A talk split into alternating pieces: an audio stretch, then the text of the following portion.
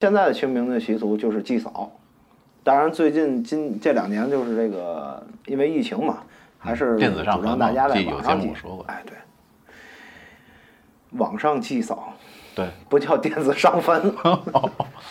不是你这个说的有点忒那什么了，还再一波电子上坟朋克了。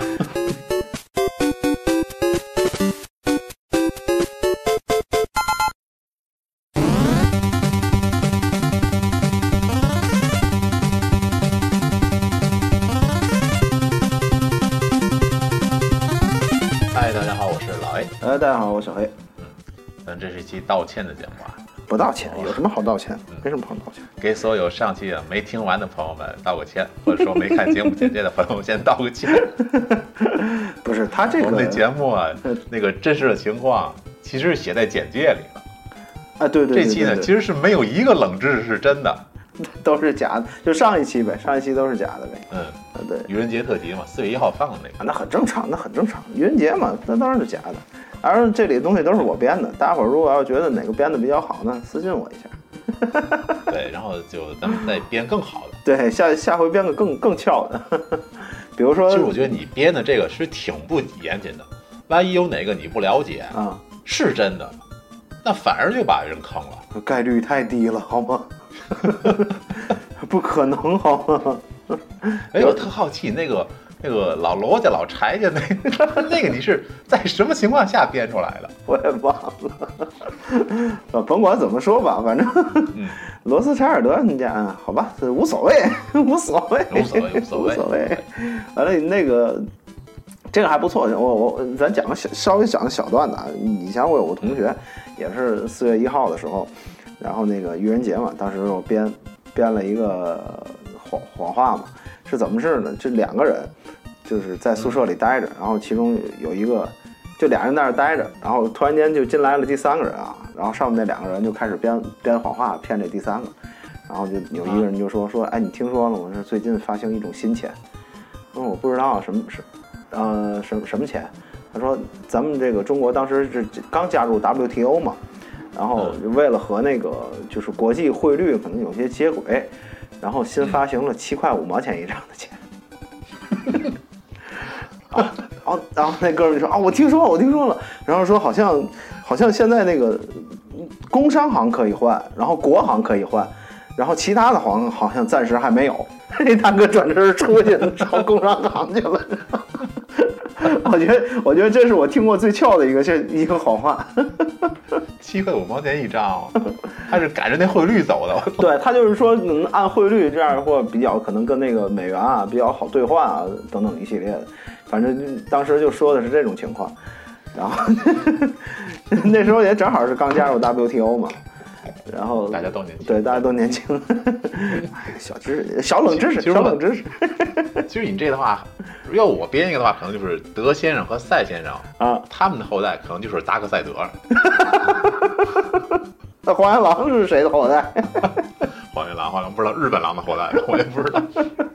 就瞎来呗，嗯，胡来呗。胡来呗，那咱那个道歉的部分啊，不是也没道歉，就就是就是给上期没听完的朋友啊，对说一下，上期都是胡诌。对澄清的部分。没听的可以回去翻翻看看怎么，就是终于有一个一本正明天明天骗人。对终于有一个一本正经可以胡说八道的机会了，还是还是可以珍惜一下，是吧？咱们这回说一个什么时候是那个阴历的愚人节，咱们再做一期。还有阴历愚人节啊！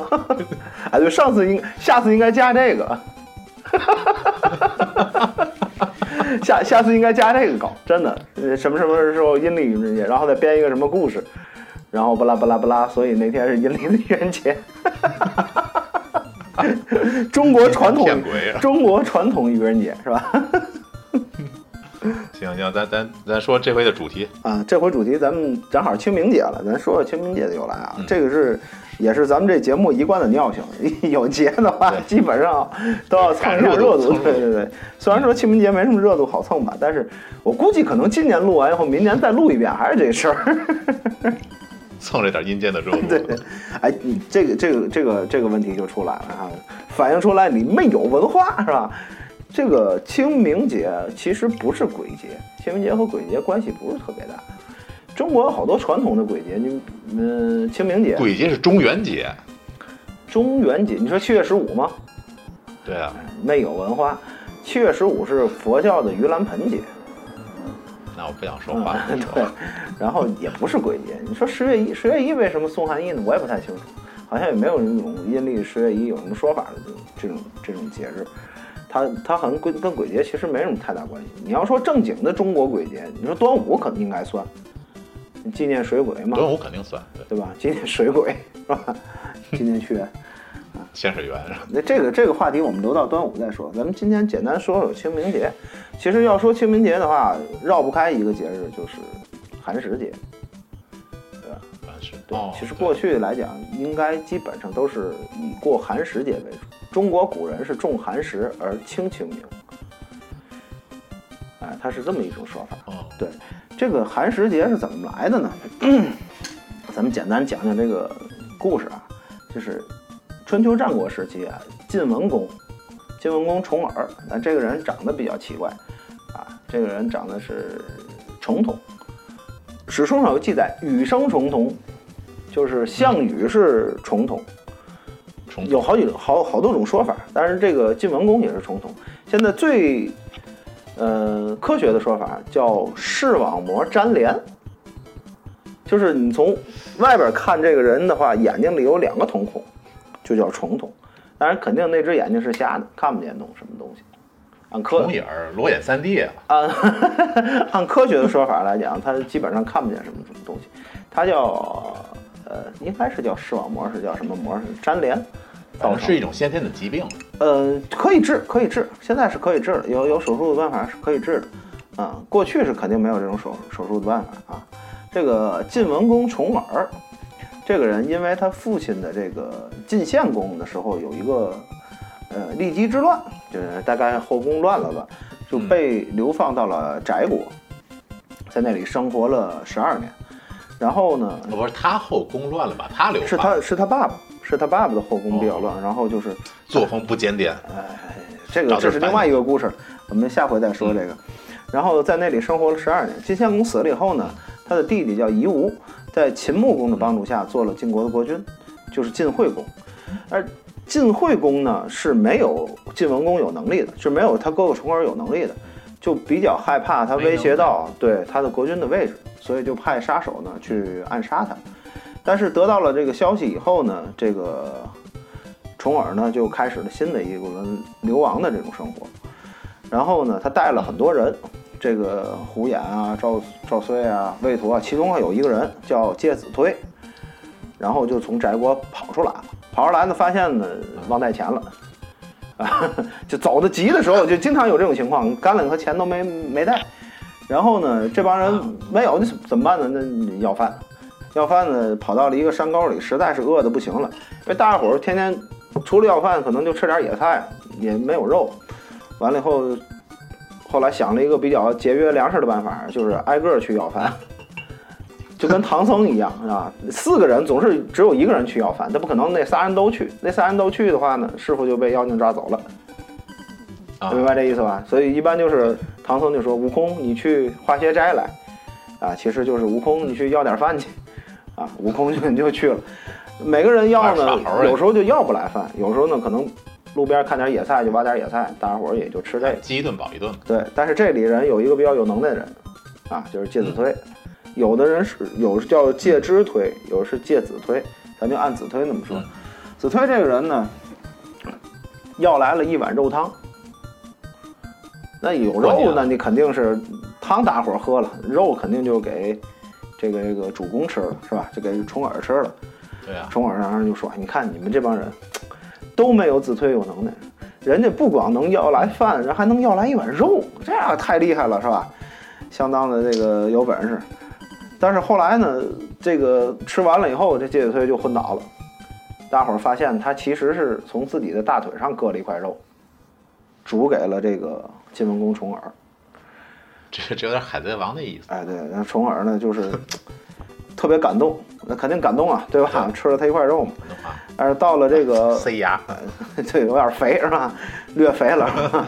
到了这个齐 齐国的这个国境内呢，当时的这个齐威王呢，也是比较礼遇重耳，大家伙儿就才安顿下来。当然呢，介子推也把腿上的这个肉给养好了。呃，又过了又过了七年，这个重耳回到了晋国，就是晋文公。春秋五霸二十年了，就哎，对对，是实际上是逃亡了二十年。春秋五霸其中是有晋文公，啊，齐桓公啊，晋文公啊，楚庄王啊，宋襄公啊，巴拉巴拉巴拉，这五个人。然后呢，他举行了一个这个复国的封赏大典，那肯定是跟他跑出来这些人都要这个加官进爵呀，对吧？对对，当然最应该那什么的是介子推，介子推对，可是呢，找不着介子推了。介子推这个人呢，他个性比较耿直，而且特别看淡名利，他对这个名啊利啊没有什么兴趣。呃，我跟你晋文公比较好，是咱们是真正当做朋友来处相处，哥们儿弟兄哎，，并不是说是这个主仆的关系。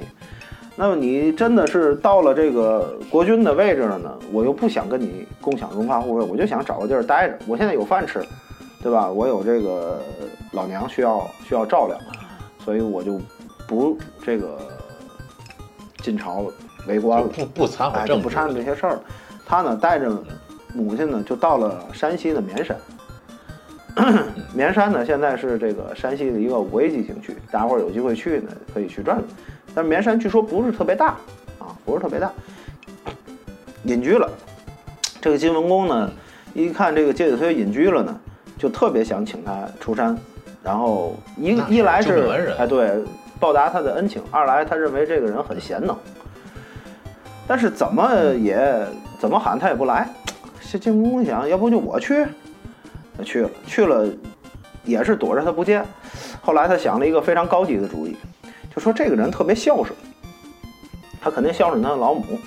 咱啊，咱放火烧山，这是个人物自豪啊，然后呢，一烧呢，他肯定就跑出来了，对吧？咱给这不是国君，这是个大王啊！这个一般逮兔子都是这种方法，他就拿戒推这要是这要是个盆地，他就就他就放水就淹了，对估计就对对对对。他一想，咱烧山吧，这个这个这个这这矫情，这搞笑这个是吧？然后他就把这山给放了，呃，这个把把把这个山放了一把火。把，山给烧了，好几天啊，这火才扑灭。放火烧山，牢底坐穿。对，因为这个正好是寒食节的前后嘛，就是嗯。呃，山西这一段时间还是草还都比较干，因为刚这个春天，对吧？它还不是哦太易燃。了不还是夏天的时候，它那个草是它都着的还差着，那烟大，这个呢烟小，有火苗着，到处都天津人都围着看来了，都因为大火苗着都是，然后然后这个所以着的也比较快，然后一下好几天才扑灭。但是这介子推呢就没跑出来，很感动嘛。没跑出来。这个母子呢都被没跑出来还行，都被烧死了。然后呢，一知道这个事儿呢，那晋文公肯定是特别后悔，然后就把介子推呢和他母亲就安葬在绵山之下，建了一个寺庙。然后那一天呢，这是以后呢，介子推说咱们这一天咱不动火了，太危险，这烧啥都不行，然后咱们不不不不烧了。所以从那一天呢，就被定为寒食节。这故事告诉咱们，交朋友得长住了眼得。呃，对，差不多吧，是这意思。这个寒食节是哪一天呢？它是夏历的冬至以后的一百零五天。啊，因为咱上回有一次节目做过一回这个事儿，说所谓的二十四节气啊，冬至啊、夏至啊、立秋啊，包括清明啊其，实际上都是阳历，所以它一般的这一百零五天以后呢，基本上都在清明节的前一两天，有人说是清明节头一天，有人说是清明节两天。那这一天的主要的那个过的过法呢，就是禁烟火，就是不不做热的吃的了。头一天做完了以后，这两天只吃凉的，啊，就是就是基本上主要有这么一个习俗。然后到了这个魏晋时期，就是汉朝以后啊，嗯，这个有一个有名的人物叫曹操。曹操觉得吃凉的容易闹肚子，就把花草给剁了。所以呢就把节把这个这个寒食节给废掉了。哦，也就是说，魏王当时是把寒食节给废掉了。但是魏对 对，但是这个魏、蜀、吴三家最后是归晋，对呀、就归了司司马马家了，对吧？对，司马家呢，这个国号是晋，嗯这正好和晋文公的那个晋又重复了。所以到了晋朝的时候，这个寒食节又恢复了。也就是说，从春秋开始有这个寒食节，一直到后边的话，一直其实一直到现在，嗯，有一些地方好像还有寒食节这个习俗，嗯只是很少了。嗯嗯，不作为主要的，慢慢它跟清明节就合并了。然后呢，这个只有魏，就是东汉末年的一小段时间的魏国是没有寒食节这个习俗的。对，大家伙儿可能是曹操觉得吃凉的不舒服吃凉的闹肚子，哎，全军闹肚子，你说这怎么办这个寒食节啊，在古代其实是一个非常重要的节日。嗯、这一天有很多的含义吧，它基本上嗯祭祖有一种辞旧迎新的感觉，就不是呃还不是祭祖，它基本上是有一种辞旧迎新的这种这种感觉，因为全天下这一天都断灶火，哦你灶台的火的话，一般来讲有的地方是不断的。哦，对吧？咱们咱们现在可能不太一样了，咱煤气炉一打开，对吧？直接就能就能做饭了。过去没有煤气，不都烧灶吗？这个灶，如果你要是真是给它弄灭了，不好点不老太好着的。对，所以一般来讲，你像咱小时候家里有时候封炉子，嗯，对吧？冬天的时候封炉子，弄个窝头盖给它盖上，让它那个火慢慢的在里边着，对，就烧得很缓慢。然后第二天呢，一打开，然后氧气一进来，哎，又忘了，然后该做饭做饭，然后该取暖取暖。过去的灶其实也这样，你到夏天其实也是这种形式，嗯，它不会说让它完全都灭掉，得想办法给这火封起来，让它低温的燃燃烧，然后为了做饭啊什么方便。对，要不你说我现在渴了，我想着急喝水，你再再现龙火，那太费劲了，对，对不对？但是这一天寒食节这一天，所有人都锻造火。哦，你要看这个这个宋朝时候的习俗嗯是这样，就是说全天下都断完了以后呢，然后皇上找一堆小太监嗯，在宫门外呢钻木取火，真的是钻木取火。这这是他是这个效仿过去随人氏的这个、哦，这个这个做法，就是也是一种对祖先的一种纪念。实际上，中国的普就是我们过去这个火哎，对，哎，我们过去的这火是钻出来的，那么我们现在还是钻出来，去钻木取火。然后呢，谁先把这火钻出来，那这小太监厉害，那皇上给赏个花红舞的。啊，然后呢，外面有一堆大臣在那等着，就等这帮太监们这个取火。嗯，取完火以后呢，这个皇上提一个灯笼出来，把这个火种啊分给各个大臣，大臣呢，然后带回家去，再分给各个家丁。有的呢就是这个分给，包括衙门也好，也是他最后在门口会挂个大大灯笼，然后这个京城的这些老百姓呢，都从那个灯笼里取火，取火，这是皇上家赐的火呀，对，天赐的火，就取这个火来来燃烧。当然，你要不是京城的这些个老百姓的话，可能他们自己就想别的办法，对，对吧？有的可能也就是就把那个火给给封一下，他也不一定非得一泡尿给浇灭了，第二天再再自己再砸，再想办法，可能也也不至于。这应该是京城，而且这是其实宋官方的一朝时候个活动。对官方的一个活动，一个太偏远的话，可能人家而且宋朝时候基本上不封也就不封了，哎封不封也无所谓，那时候有打火机了。火石那时候有打嘛，火机，火折子。嗯，火石是火石，是一种石头，嗯随时这两个一敲的话，它有火星子。这过去是有那种火折子的，就里边就是有一些个类似磷粉啊这种取火之物，嗯，然后有一些个火棉啊，然后一些油啊浸好了，这个是磷粉，然后用的时候呢，把它倒上，拿嘴一吹，那磷它燃点低啊，它在二十多度它就能着，然后就把那些油点着了，就用。现在其实淘宝上也有卖那火折子，你可以买一个玩会儿。不用了，意思差不多。就。过去都是那种情况，过去过去取火也都是那种情况，所以到了宋朝啊，这这个以后，唐宋的时期嗯，那取火其实就很方便。嗯。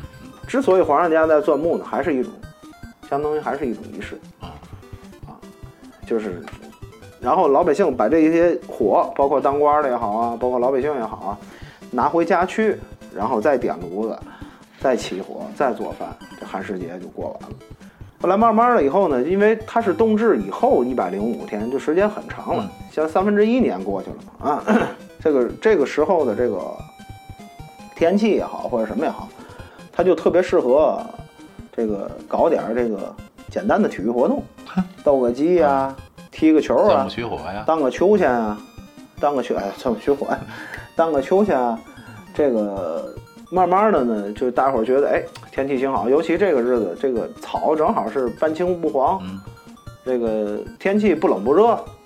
呃你南咱北方，尤其咱北方这一带，基本上都是这种情况。过去的这个政治中心基本不都在河南嗯一带，比咱再靠南一点儿，相当于呃属于中原地区嘛。嗯然后那个是那个地方的这个这个天气，正好是这种不凉不热，天儿最舒服的时候。说白了，然后大家伙儿就想想，咱们不行就出去玩会儿去，旅旅游。因为寒食节这几天又放假，一般的像这种节日，不光咱现在放假，就过去也放假，又放假，咱不行咱就外面转转。过去的城市的这个规格呢，基本上是中间是城，嗯这点儿你再看咱那个天津市那个，就看出来了。东马路、南马路、西马路、北马路，这四条马路是以前天津的老城，哎，老城城墙。它是城墙拆了以后就变成马路了。这四条马路中间的这个就是天津的老城，嗯，这叫城。城外面是郭，对，哎，对，城郭嘛。这个郭就等于相当于类似于郊区，再在外边儿，哎，就基本上就是这个草地呀、农家呀，就这些地方。但是就还有一些就是可能就是坟地，啊那你肯定你不能在城里埋人呐，对不对？咱现在不也是，对吧？殡仪殡仪馆也也都齁远，也都在万县以外，对，对吧？也没有也没有在和平路的，是吧？和平路太激烈了，对，主要吵得慌，谁吵着谁都不合适。够够灵异了，够灵异了。对，谁吵着谁都不老太合适了。所以呢，这个，呃，趁着这天好呢，大家伙儿一块儿去郊外玩玩，嗯，对吧？踏踏青啊，这个晒晒太阳啊神，游啊，然后这个嗯，呼吸呼吸新鲜空气，看看花，看看草，然后河边玩会儿，顺便烧烧纸啊，祭奠一下亲人啊，哦，这都是顺便的。但是慢慢的，这个就演变出来这清明节了。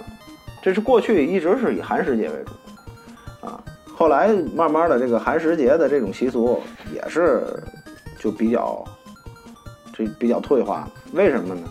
主要原因还是大家伙儿总觉得吃这个凉的吧，闹肚子，烈心啊，这个点儿烈心。其实过去的这个寒食节的，呃也是有这个祭祖的这个习惯在里边儿。嗯包括咱刚才说这个宋朝的时候，他们取取钻木取火也好，或者什么也好，它其实也是一种祭祖的形式，纪念祖先的一种形式，对吧？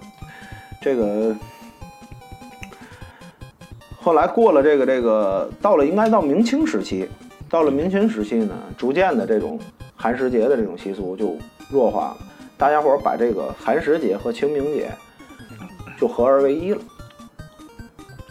也就是说，到了这一天呢，我们就去祭祭祖，然后在野外踢踢球，蹴鞠嘛，过去叫蹴鞠，踢踢球，然后荡荡秋千，然后过去可能有一些个会，啊，就是什么会怎？么说呢，就是类似于庙会那种、那赶种性质集那种。啊，可能会有哎赶哎，这是大集，哦集的话一般来讲就是，呃，一个月可能有一次到两次嗯，它固定的时间可能在那儿大伙儿在那儿买点东西，啊，有的地方可能经济好一点呢，一周一次，呃，一个月就能添上四次。这个会的话，一般是一年一次，嗯这会是特别大的集，叫会。啊，它这个会里有好多其他的一些个表演活动怎么的，这个一般过去的寒寒食节啊，包括这清明节前后，还真的好多地方都是有会的。啊。啊，有这个会。一有会呢，就容易丢孩子，这么正是画风丢孩子呀，八月十五丢小孩儿啊，反正就过去的一个一般像这个清明节这个会也是爱爱丢个小孩儿，那慢慢的等于这这个这两个节日实际上就融合了。咱们现在好像很少过寒食了，是吧？嗯，清明是吃什么？清明，清明吃切糕啊，对，清明吃切糕吗？我不知道你是不是瞎说？这是冷知识吗？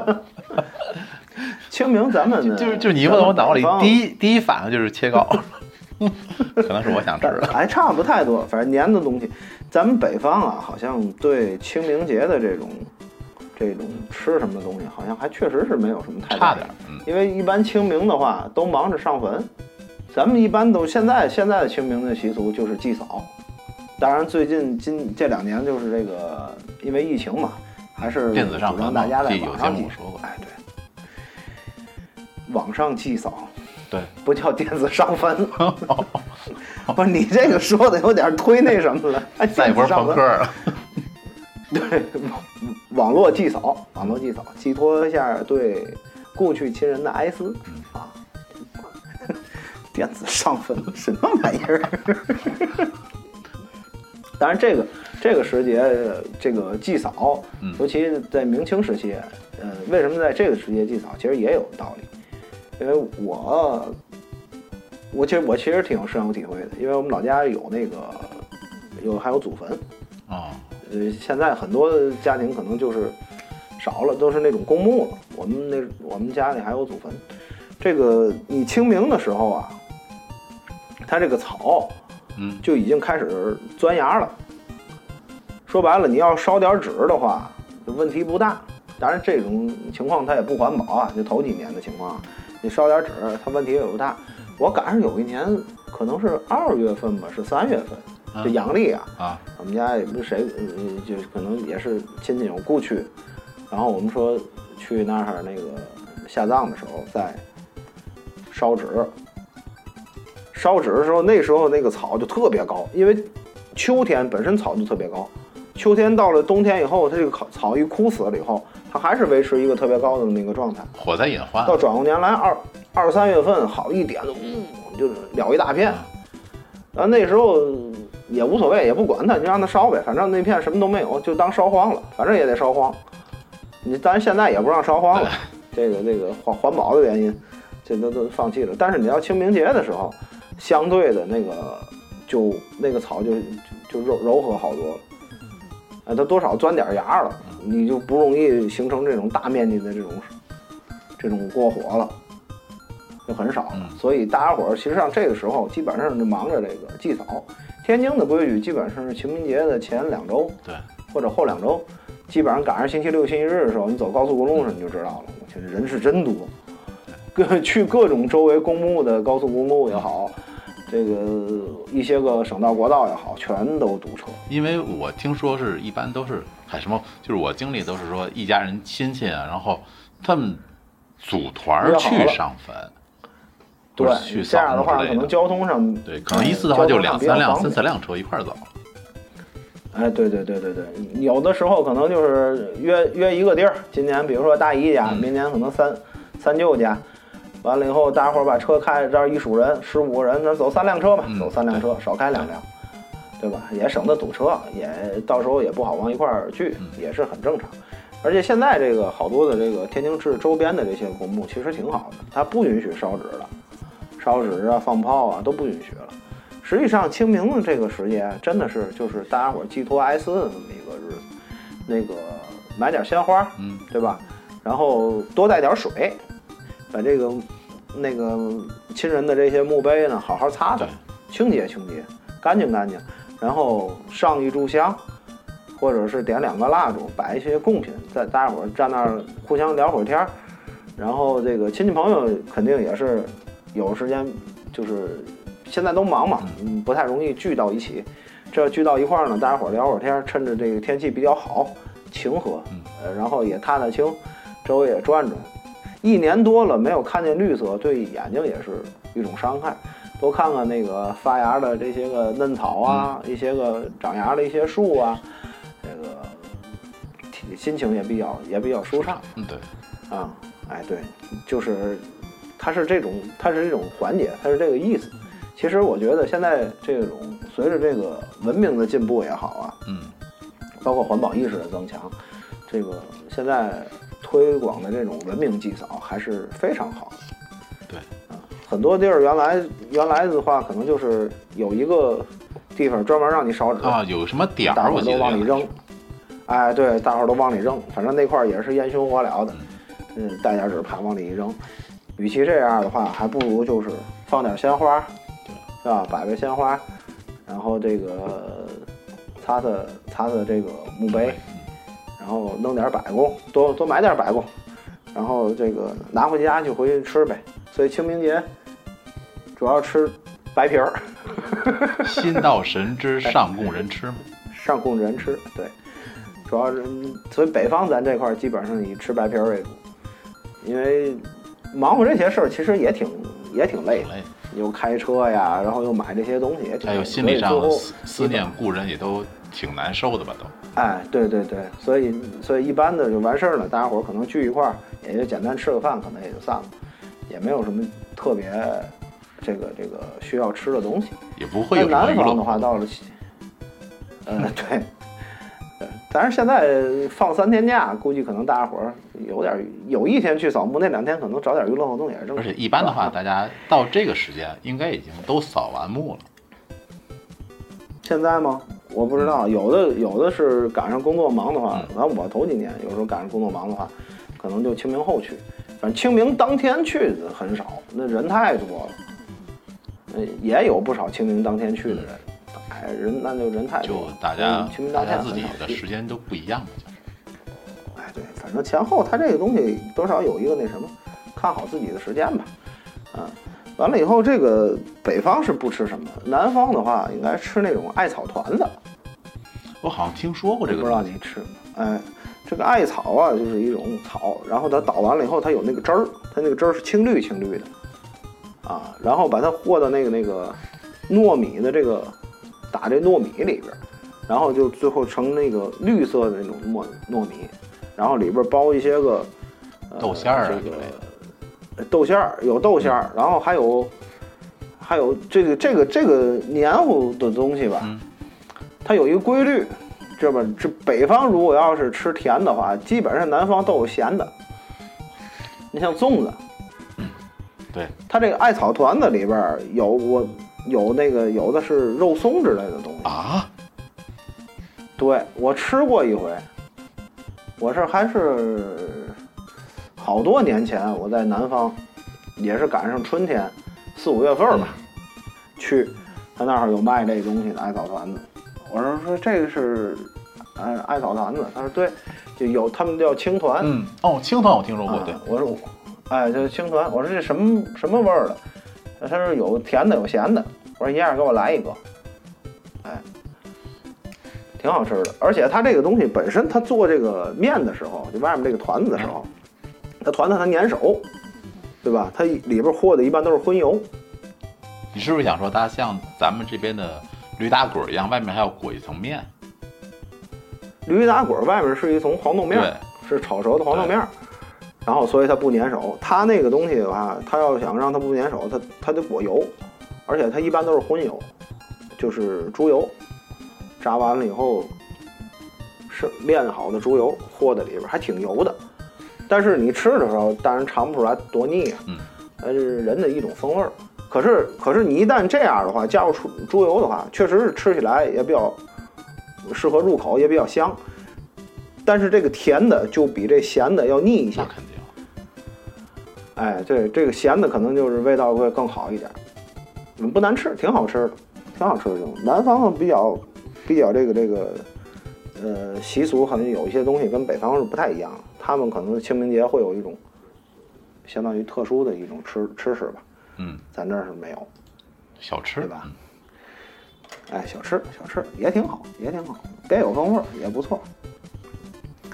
嗯，我看看还有什么啊？到了这个这个，它这个发源地就是这个寒食节的发源地的时候，呃这个就是山西呀、陕西呀，这啊陕西可能还差，山西这一带吧，哎，基本上都是什么凉皮儿啊、凉面啊、凉粉儿啊，就这种比较常规的东西。因为什么呢？因为还是那个原因，它不动火，它还是有这种习俗。它一般吃一些个凉糕啊、凉面啊什么。可是你要煮这东西，它还是用火，一样一个道理，没什么太大区别自。欺欺人嘛。好在这个时候，你要是说，对，好在这个时候，你要是说这个吃点凉的东西，头天做出来，它也坏不了。那且坏不了。你要六月份你做出来，你试试；呵，那别有六七月份份正热的时候，你做出来试试。刘宝瑞说都起了化学作用了，晒半天就冒泡了。都是生物兵器。行，那咱们这一期咱就聊到这儿，简单寒食节和这个清明节的一个由来，然后咱们把吃的东西咱留到五月初五，留到端午节的那说。好，行。反正这期呢，是因为是清明最近还有节吗？中间有劳动节啊，劳动节没有什么可吃的，劳动节，劳动节吃什么？吃劳动者，嚯，那从大庆文田找一个吃了是吧？工人有力量，有嚼劲儿。对有嚼劲儿。反正这期呢，这个因为清明节也是比较严肃的话题嘛，也没有办法把太多的段子什么的融进来，大家就听，就当听个小常识。小常识，这个是个不算冷知识了大家伙都知道，这是真的然后，但是而且这是真的，这是真的，这是真的，主要是告诉大家这是真的。好，那就这样，谢谢大家收听。谢谢大家收听，拜拜拜拜。